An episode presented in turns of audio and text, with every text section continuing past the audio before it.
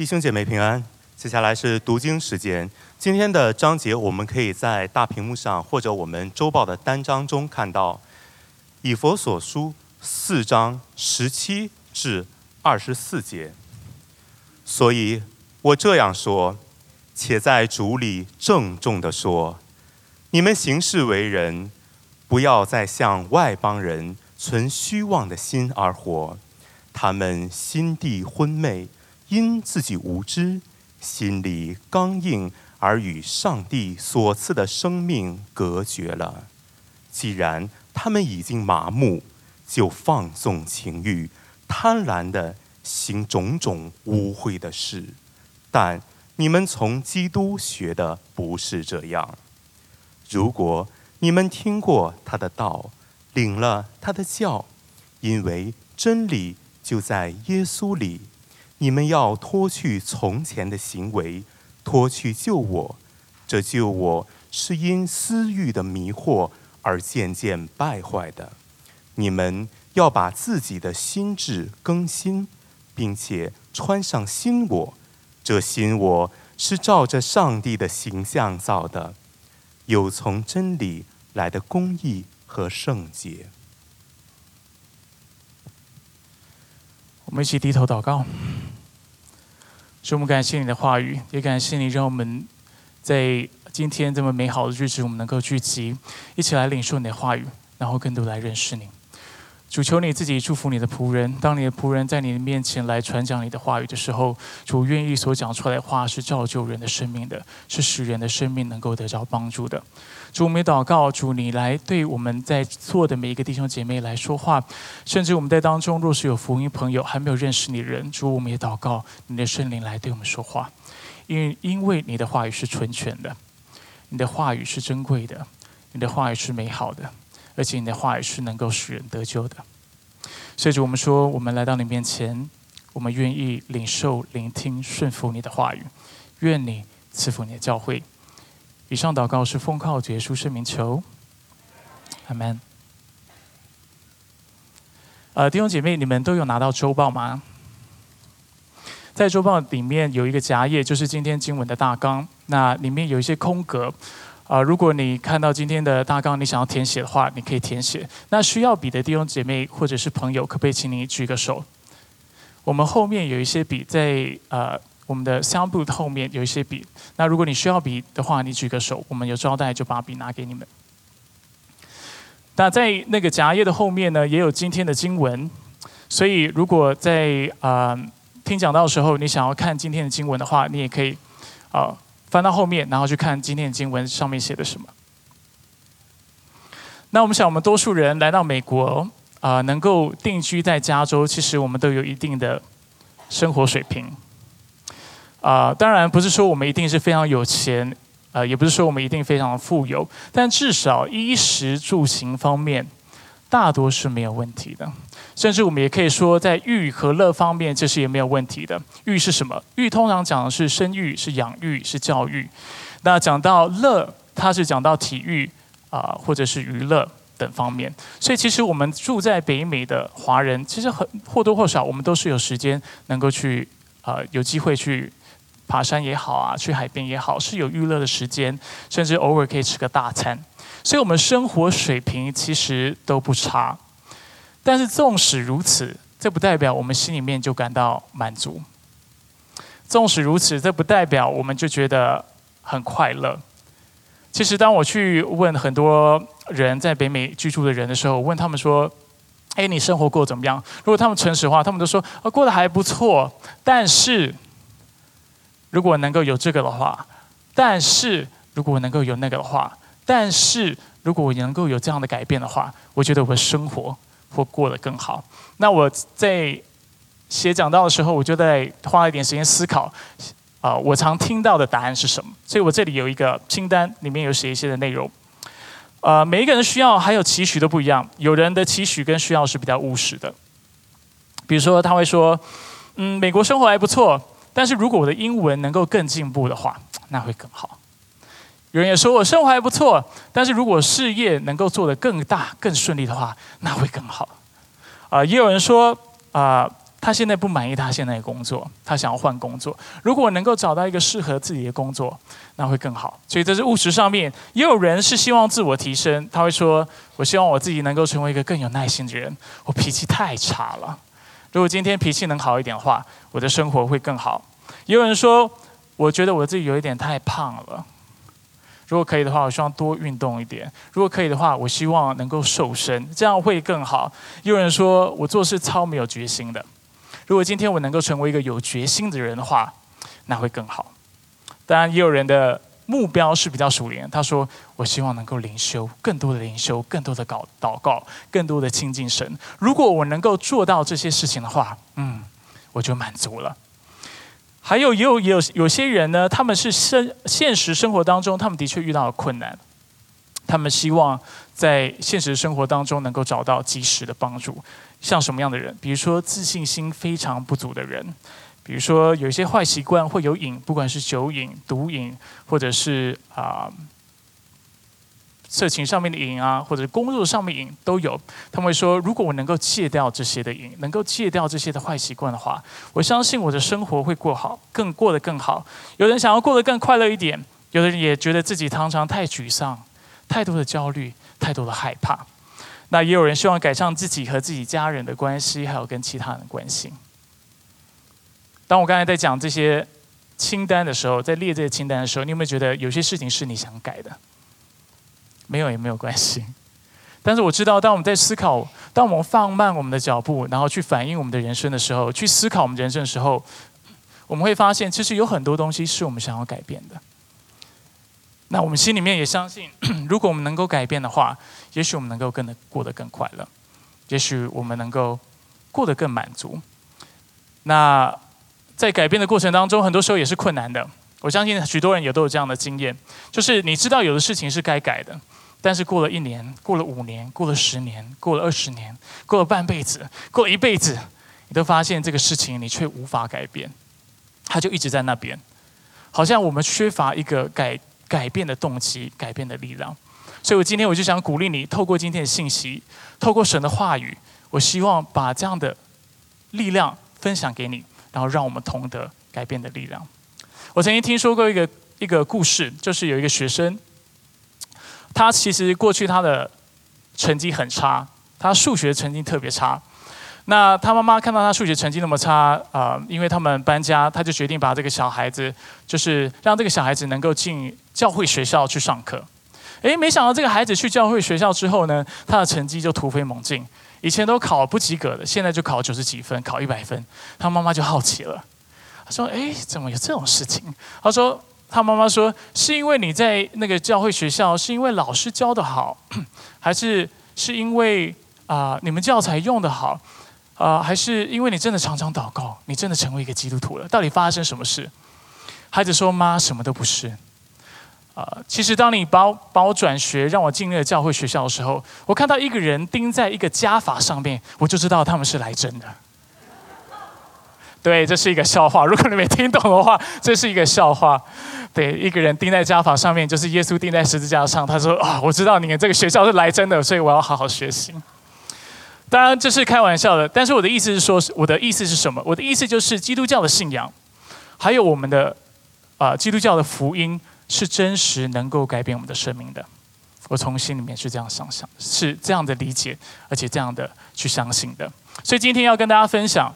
我们能够同得到这个改变的力量。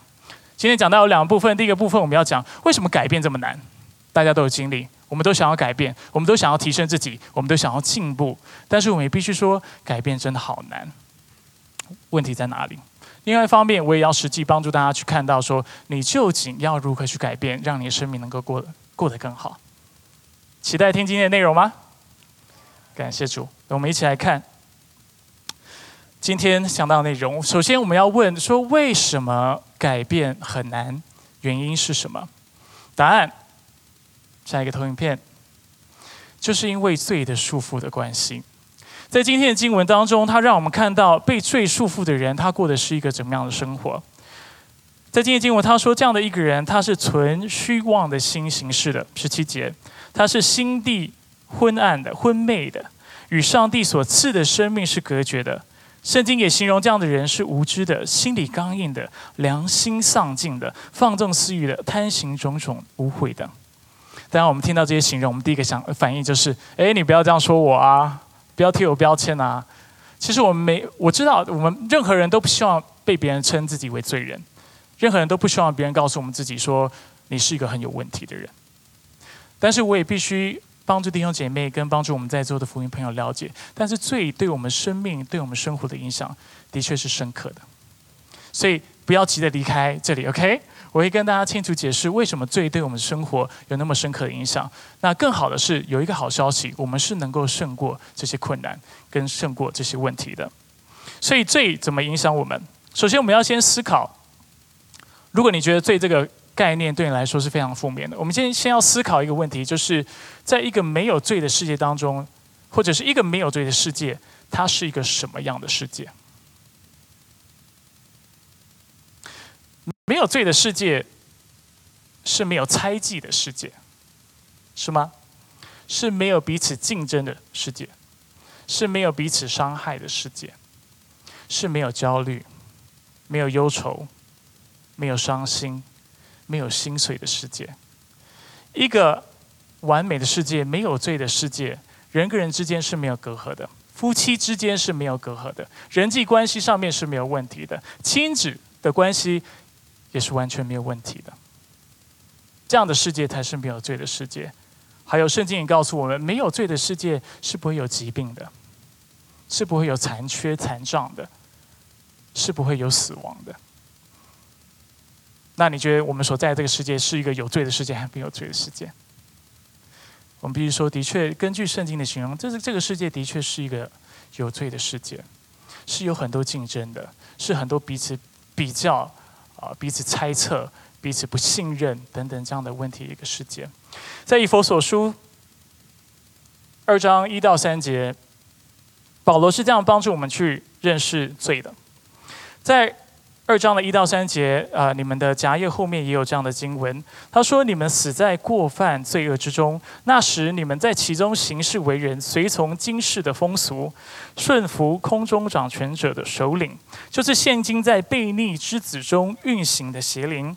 我们从前也都在他们中间放纵肉体的私欲，随着肉体和心中所喜好的去行，本为可怒之子，和别人一样。”当你看这段经文的时候，只看字面的意思，其实是有点难理解的。所以，容许我为大家解释。基本上，这段经文他说罪，它在三方面影响我们。第一个方面，它借由世界，我们看下一个投影片，它借由世界来影响我们。他说，所有的罪人或所有不信主的人，是随从今世风俗的人。什么意思？意思就是说，今天。你身在江湖，人在江湖，身不由己。今天你可以不去伤害人，今天你可以不去欺骗人，今天你可以不去攻击别人，但是这不代表别人不会攻击你，这不代表别人不会去伤害你，这不代表别人在你生命当中他就不会做一些让你非常难过的事情。其实，在公司里面，我们常常可以看到这样的状况，在公司当当中，我们常常看到同才之间会有竞争。原因有种种，有的人是因为为了讨老板的欢喜，对不对？他想要升迁，他要得到更多的工作机会，他希望被 promote，所以他在公司当中呢，他就开始排挤一些其他的同事，跟这些人竞争，所以他们就形成了一个小圈子，然后去排挤别人。那如果你当时是没有小圈子的话，他就会排挤你。那最后你通常只有三个选择：第一个选择加入他们的圈子；第二个选择你加入别的圈圈子跟他们抵抗。或者是第三个选择，你自己开始一个圈子，然后跟他竞争。很多时候，我们也许是不愿意犯罪的，但是今天这个经文告诉我们：，但是你生在这个世界当中，很多时候你不想犯罪，但这个世界强迫你犯罪，他伤害你，他攻击你，那通常你会怎么做？通常我们的反应就是：我们想要以牙还牙，我们想要以眼还眼，我们想要报复，我们想要让他知道我多痛，我要让你感觉到更痛。这个世界对我们影响是深刻。在几天前，我跟我的，呃，就是跟师母，我们跟他的一个朋友吃饭，我们在 Chick Fil A，因为他们的孩子跟我们家的老大 Kla 成呃年纪差不多。那在交谈当中呢，我就问到师母的朋友，就是哎，奇怪，你你的先生，因为他是一个基督徒，我说你的先生好像都不去教会。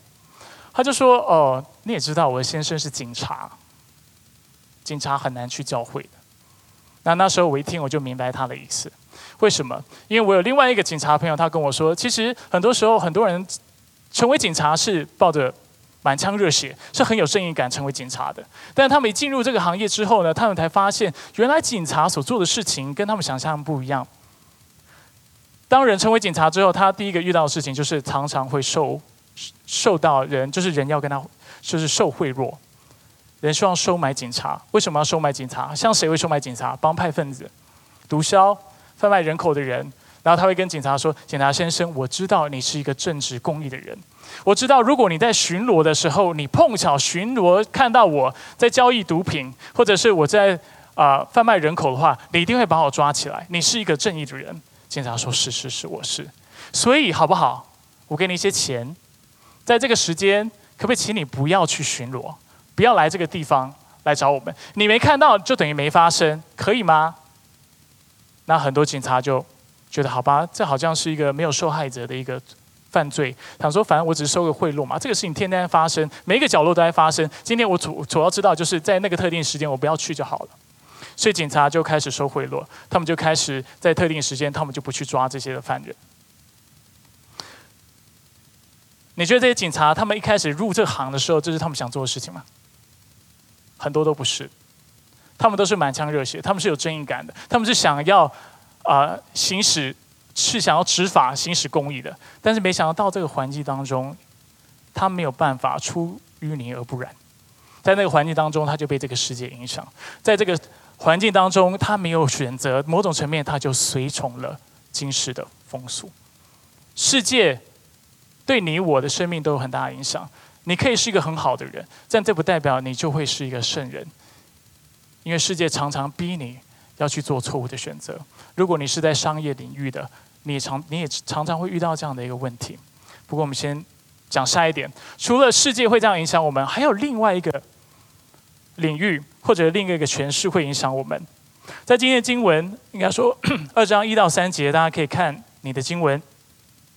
他说：“除此之外，我们也顺服空中掌权者的首领，就是现今在悖逆之子心中运行的邪灵。”讲到撒旦的辖制，讲到魔鬼的攻击，但我们听到魔鬼就觉得很不舒服，觉得这太不科学了。什么魔鬼？我才不信这个东西。但是基督徒，我们相信魔鬼的攻击是在的。他怎么样去攻击我们？借着今天的经文，他让我们看到，他攻击我们的方式是借着其他不相信的人、不幸之人。很多时候，我们觉得撒旦要攻击我们，就是他要直接来攻击我们，不是？他要攻击你很容易。就是借由你所敬佩、敬仰的领袖，或借着你的权柄来影响你。怎么说？在一个在一年前，我在这里，我曾经讲过一篇道，是跟顺服有关的道。在这篇讲道当中，我是这样定义顺服的：我说顺服基本上就是三个动作。第一，你听到了命令；第二，你理解了那个命令；第三，你去执行。而在我们生命当中，我们必须承认，我们生命当中有很多的权柄。一个不顺服、不需要顺服的世界是不存在的。什么时候你需要顺服？比如说你生病，医生给你药的时候，告诉你要怎么样去吃这个药的时候，你会不会听？它就是你生命的权柄。当你在办身份的时候，律师跟你说你要缴什么文件，你会不会缴？会，因为你知道他，因为你知道你不听的话，你没有办法办你的身份。他就是我们生命中的权柄。但其实我们生命中最大的权柄还不是这些人。我们生命当中最大的权柄，往往就是我们的领域跟专业当中的佼佼者。如果你是喜欢科技或者是做科技业的，你的领袖或者你敬佩的人就是 Elon Musk，right？马斯克，大家都喜欢马斯克。如果你是在啊金融方面的话，或者是投资方面，你可能喜欢巴菲特。那如果你是一个商人，你可能觉得马云现在特别厉害，所以他马云。的十句话，你就会去读；看到马云七句话、六句话、五句话，反正只要有他讲的话，你就会去看。为什么？因为他是一个成功的人，他是一个佼佼者，你就想去借着这个人去了解我怎么样能够成的跟他一样成功。我过去是一个音乐人，我是学吉他的。那在音乐人的环境当中呢，是一个很有趣的现象。其实音乐人是大家都知道，音乐人的环境是比较乱的，这是真的。很容易我们就会去谈到酒、谈到毒品、谈到这些事情。为什么我们会常谈这些的内容呢？其实音乐人坐在坐坐下来，我们常会去讲到毒品。为什么会讲到毒品？因为我们会说，哎，我们很多我们崇拜的吉他手，很多崇拜的音乐人，都是嗑药的。因为好像嗑药，你才能够突破你的。界限，你才能成为一个更有创意的人。所以，我们音乐人，我们就坐在一起，哎，要不要试试看？要不要嗑个药？为什么？因为我们说金阳的人都是这个样子，所以我们就想要跟着做。在贾伯斯死的那一年，他出了他的自传，大家记得这自传吗？在自传当中，他讲到说，他通常是怎么样面试新的员工的。在面试员工的时候，他通常会问问一个问题，就是你是否嗑过药？如果你跟他说我没有嗑过药，他就说那抱抱歉，苹果就没有办法去聘你，他就把那个人赶走。为什么贾博士有这样的一个想法？因为他认为，如果你没有嗑过药的话，你没有办法超越框架去思考，你的思考是受局限的，你是没有办法有创意的。你没有嗑过药，you're missing out，你不了解什么样叫做活在这个世界上。诶，很多人看了这个话，听到贾博士这么说，看了这个自传，很多人就去嗑药了。为什么？因为很多人想要去苹果公司。很多人敬仰贾伯斯，很多人想要成为跟贾伯斯一模一样，不是吗？撒旦要攻击我们，很多时候我们会觉得啊，直接攻击我们不是，他不需要直接攻击你，他只需要用世界当中的佼佼者、世界上的领袖来影响你，你就进去了。你会开始效法他们的行为，你会开始做他们的事情。一开始你是出你的初衷是什么？我以我想要成为像他一样成功的人，是一个聪明、有智慧的人、有想法的人、有决心的人、有决策能力的人。但结果呢？慢慢你发现，原来你成为了一个你完全不认识而且你不想要成为的人。你开始沾染很多的坏习惯，你开始有很多的不安全感，你开始有很多的欲望。为什么改变很难？因为我们所敬仰的人。如果都是这样的人，我为什么会想要改变？对吧？刚才也讲到，如果我们的世界就是这样的世界，我怎么改变？我想要做个好人都不行，我只好做个坏人，我只好钻漏洞，我只好收回等等。这是第二方面。第三方面，罪怎么样影响我们？借着我们的肉体。所以，如果我们诚实的话，我们必须说，罪的确对我们的生命是有影响的。罪在我们生命当中的确是存在的。我们每一个人都有自己的私欲，我们都在过去曾经为我们的面子的关系、尊严的关系、自我感觉的关系、自己梦想的关系，我们所追求理想的关系，我们去伤害过别人。我们去做过一些事情是遗憾的，或者是我们去做一些事情是我们觉得不讨神喜悦的。那圣圣经告诉我们，当我们做这些事情的时候，会有良心来提醒我们，上帝创造我们是有良心的。但是很多时候，为了成功，为了达到我们的理想，我们去压抑我们的良心，我们去拒绝去对我们的良心诚实。所以，当我们良心很痛的时候，我们就把它压下去了。慢慢的、慢慢的、慢慢的，会发生什么事情？今天的经文告诉我们，慢慢的，我们的心就会麻木。麻木在原文是什么意思？麻木的意思就是长了茧的意思。呃，以前我是一个吉他手，刚才也跟大家分享了。呃，通常长茧有可能是好事。比如说，我过去在教学生吉他的时候，我通常会跟他说：“你的第一个任务就是快点让你的手指长茧，不要觉得你想要把和弦按好，不要觉得你能够成为一个超厉害吉他手，不要觉得你能够成为周杰伦。”OK，把这些想法都放一边。首先你要做的事情就是快点让你的手指能够长茧，因为长茧之后。你就能够花更多时间练习，你弹吉他就不会痛了，这是好的茧。但是当我们良心长茧的时候，这是很不好的事情。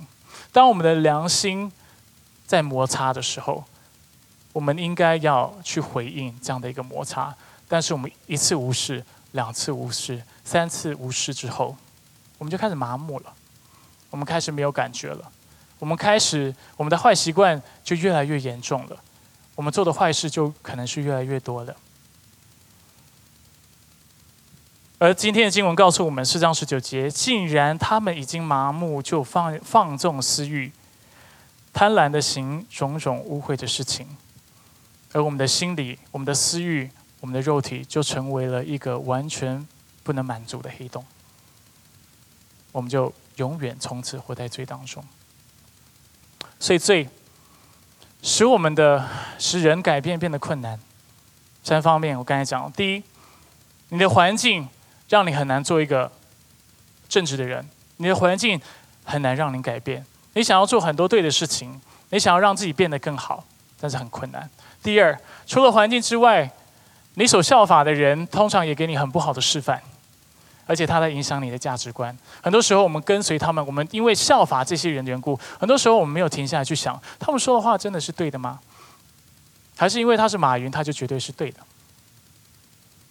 而我们就慢慢的被影响，我们也沾染了一些不好的习惯。最后，我们必须承认，罪在我们心中也在做很多不好的事情，在影响着我们，让我们不能成为一个我们真的想要成为的人。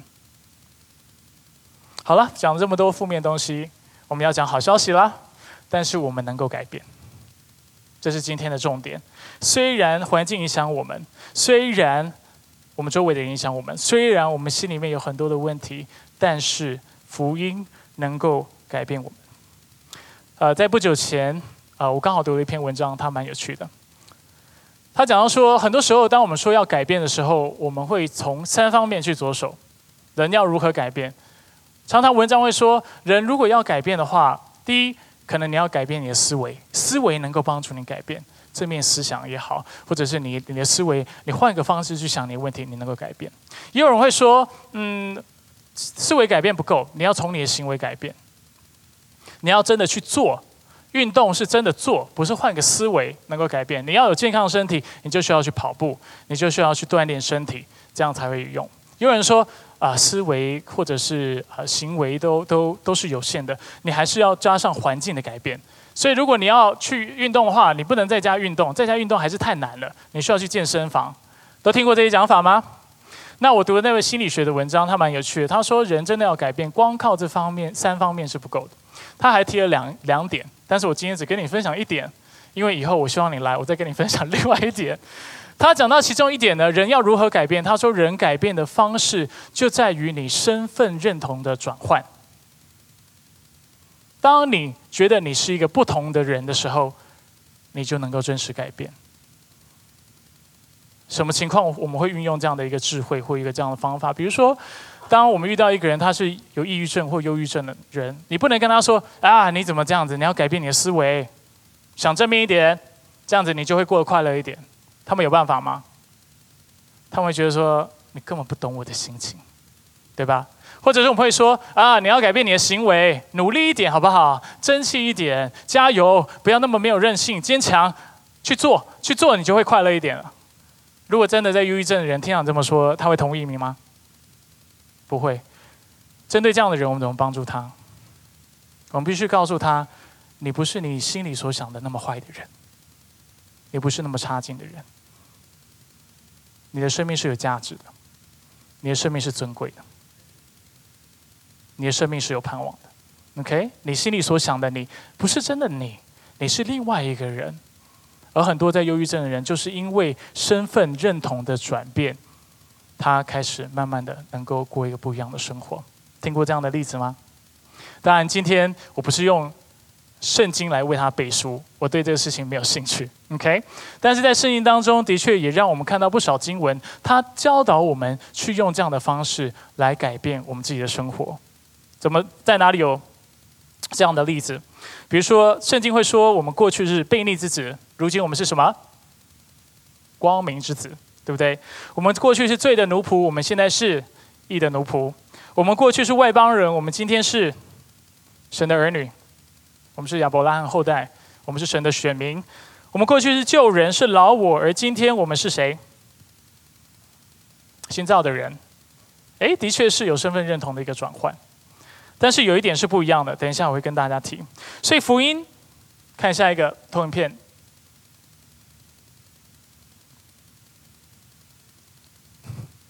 人要如何改变？福音能够带带来你身份上的转变。在今天二十二十到二十二节，保罗在今天经文说：“但你们从基督学的不是这样。如果你们听过他的道，领受了他的道，你的生活方式。”就会有改变，就应当要有改变。那当我们去看上下文，当然他这里讲到的耶稣的道，他是耶稣所有的教导。但是如果你看上下文，他更多的是讲到福音。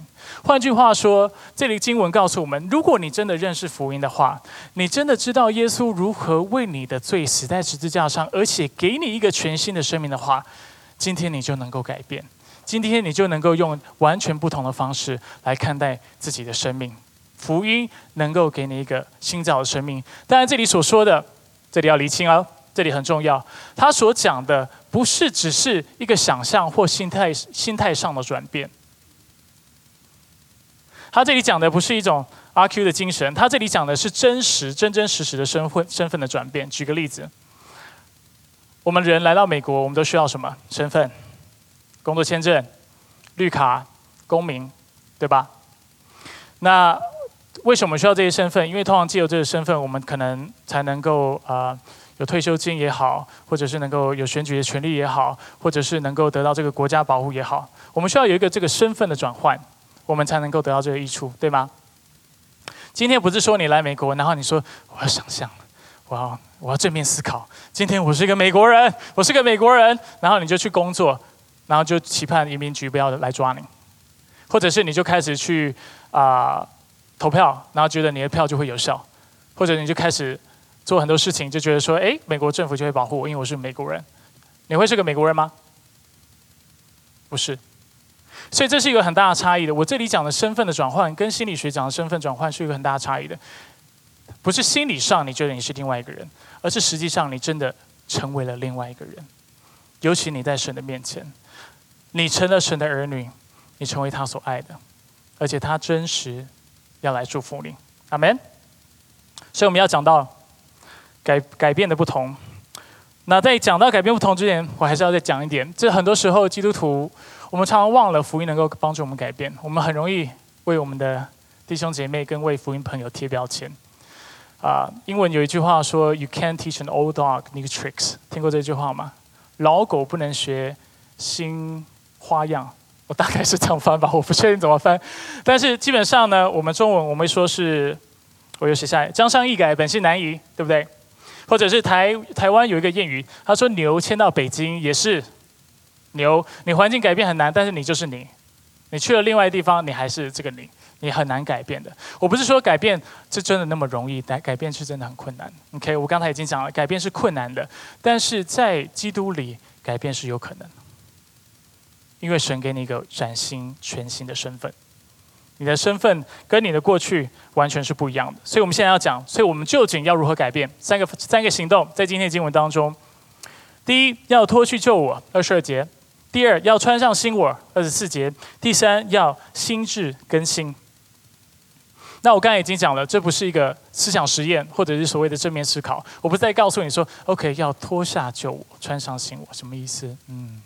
就代表我现在要把我我我我再也不是 Charlie，我是马云，我是马云，我是马云。然后借着思考或想象我们自己成为另外一个人，所以我今天我是马云。哎，我开始跟马云一样霸道了，开始讲话跟他一样，就是啊，很很很肯定，用很肯定语气跟人家讲话，跟人家谈生意的时候也是，我就是马云，我生意怎么样怎么样？你觉得别人会听你吗？你看很有自信，但是他会觉得你到底是谁呀？马云我认识，但你到底是谁？所以这里讲的不是指一个正面思考或思考上面转变，他讲的是一个真真实实身份当中的转变。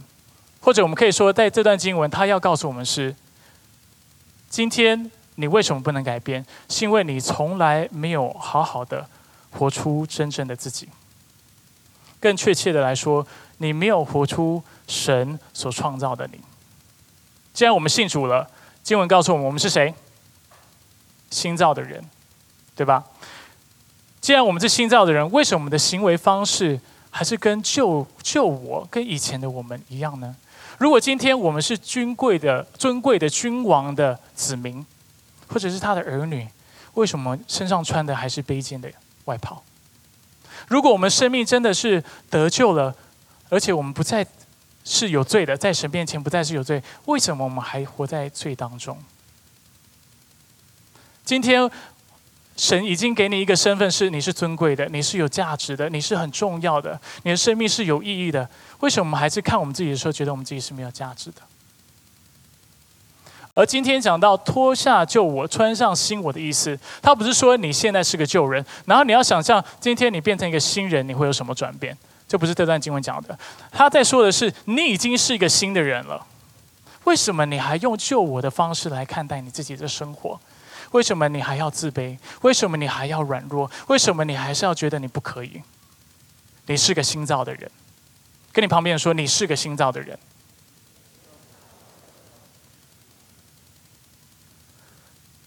所以我们能够改变，不是因为我们想象我们能够怎么改变，我们能够改变，不是因为我们未来能够成为一个不一样的人，有这样的盼望。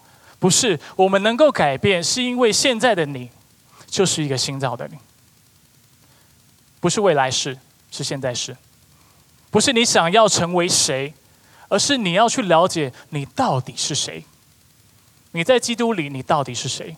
你是这么的软弱的吗？在基督里是吗？你是这么自卑的吗？你是无法下定决心的吗？你是有很多焦虑烦恼的吗？新造的人不是一个这样的人。怎么应用？举例来说，脾气不好，怎么改？很多时候我们就说：“好，我是个脾气不好的人。好，我承认，我接受这个事实。好，我接下来我要努力了，我要改我的脾气，我要改我的脾气。虽然我是脾气不好的人，但是我能够改变。我要加油。一天改了，两天改了，三天，第四天啊，又开始发怒了。我是个脾气不好的人。”就一天到晚，你都在提醒你自己是谁。你是个脾气不好的人，所以你没有选择。很多时候，当你遇到困难的时候，你回到你的原点。你的原点是什么？你是个脾气不好的人。但是你是个新造人的意思是什么？神给你的形象是什么？是有耐心的，是有耐心、爱心的，是不轻易发怒的。所以，当你，所以你要常常告诉你自己是什么？我是一个新造的人。我在基督里。我是能够有好的脾气的，我是能够有耐心的，我是能够常常喜乐、不轻易发怒的。而当你犯错的时候，或者是你脾气不好的时候，你的回到原点，你的原点是什么？诶，这不正常，因为我是个新造的人，我能够改变，改变才是正常的。阿门，懂我的意思吗？你是个不一样的人，不是你想象你是个不一样，你真的是一个不一样的人。当你这样想的时候，你生活才能够有改变。另外一方面，我常常在服侍年轻人的时候，过去我常常听到他们有瘾的问题，酒瘾也好，毒瘾也好，或者是色情的瘾也好。那很多年轻人就说：“好，我现在信耶稣，我要加油，我要努力。”基督要相信人的改变是靠着神的恩典跟大能，神救你，不是之后就把你放在一边说：“哎，那你自己努力啦，接下来靠你自己啦。”我已经把你从罪罪恶当中救拔出来了，接下来你自己努力哦。不是，从头到尾，我们的救恩都是因为神的能力跟他的恩典是能够成就的。如果我们活在瘾当中，神没有要我们用一个这样的方式思考，就是我是个罪人，我是个有瘾的人，我是一个不能胜过有瘾的人。然后我需要加加油，我要鞭策自己，我要努力，我要加油，我要改善，我要改善。然后你一旦失败的时候，你又回到原点，你的原点是什么？我是个有瘾的人，我是个罪人。但是基督教信仰告诉你，不是你是一个新造的人，能够胜过你的瘾才是正常的事情。你不需要被瘾辖制。圣经告诉你，你是一个自由的人，你是从罪当中被释放的人，你是能够过一个全新生活的人。所以你要提醒你自己：当我无法胜过我的困难的时候，我是谁？我是一个新造的人。这才是你的原点。当你犯罪的时候，就是不正常；当你活在义、活在公义、活在改变、活在健康、活在成长当中的时候，这才是正常的事情。Amen。所以今天我们一开始讲，我们讲到罪怎么影响我们，罪借着我们的环境影响我们，罪也借着我们所敬仰的人、所尊敬的人在影响我们。罪也在我们心中常常的辖制我们，影响我们，让我们不能做一个我们自己想要成为的人。但是福音怎么释放我们？福音首先改变我们的心态，改变我们的身份。今天我们是一个新造的人。活的不再是我，乃是基督在我里面活着。所以今天我们身份是有完全的改变，我们能够做个不一样的人。而教会是一个什么样的地方？教会就是一群接受了一个这样的福音、这样的好消息的一群人，一群身一群身份被改变的人，一群新造的人所聚集的地方。这个地方在教会，所以福音要改变我们自己，福音也要聚集一群被改变的人，然后彼此影响，彼此鼓励。彼此造就。除此之外，福音还要做一件事情：福音能够使我们改变这个世界。当有人跟你说 “The gospel can change everything”。The gospel changes everything，就是福音改变一切的时候，他不是在讲大话，他不是在讲没有根据的话，不是。圣经的确这样教导我们：当教会都按着神的心意去活的时候，当教会的身份、自我认同完全去改变的时候，我们能够发生影响力？可以。而神的心也是要我们到世界当中去做光做盐。过去我们被罪辖制，被有罪的人影响，我们自己是个罪人。如今我们生命完全的被改变，神也不在我们周围放了一群被改变的人，而且一起我们要去什么？改变这个世界，这是神的心意。阿门。所以我觉得这是我们教会的一个使命。这个教会是一个以福音为中心，啊，以福音为核心的一个教会，而且我们的使命就是。我们是以基督为焦点，而且以福音为使命。因为为什么我们那么注重福音？因为福音能够改变你我，福音能够改变我们周围的人，而且福音能够改变这个世界。哈喽呀！让我们一起在神的面前同得这改变力量。我们来祷告。敬拜团可以上前来。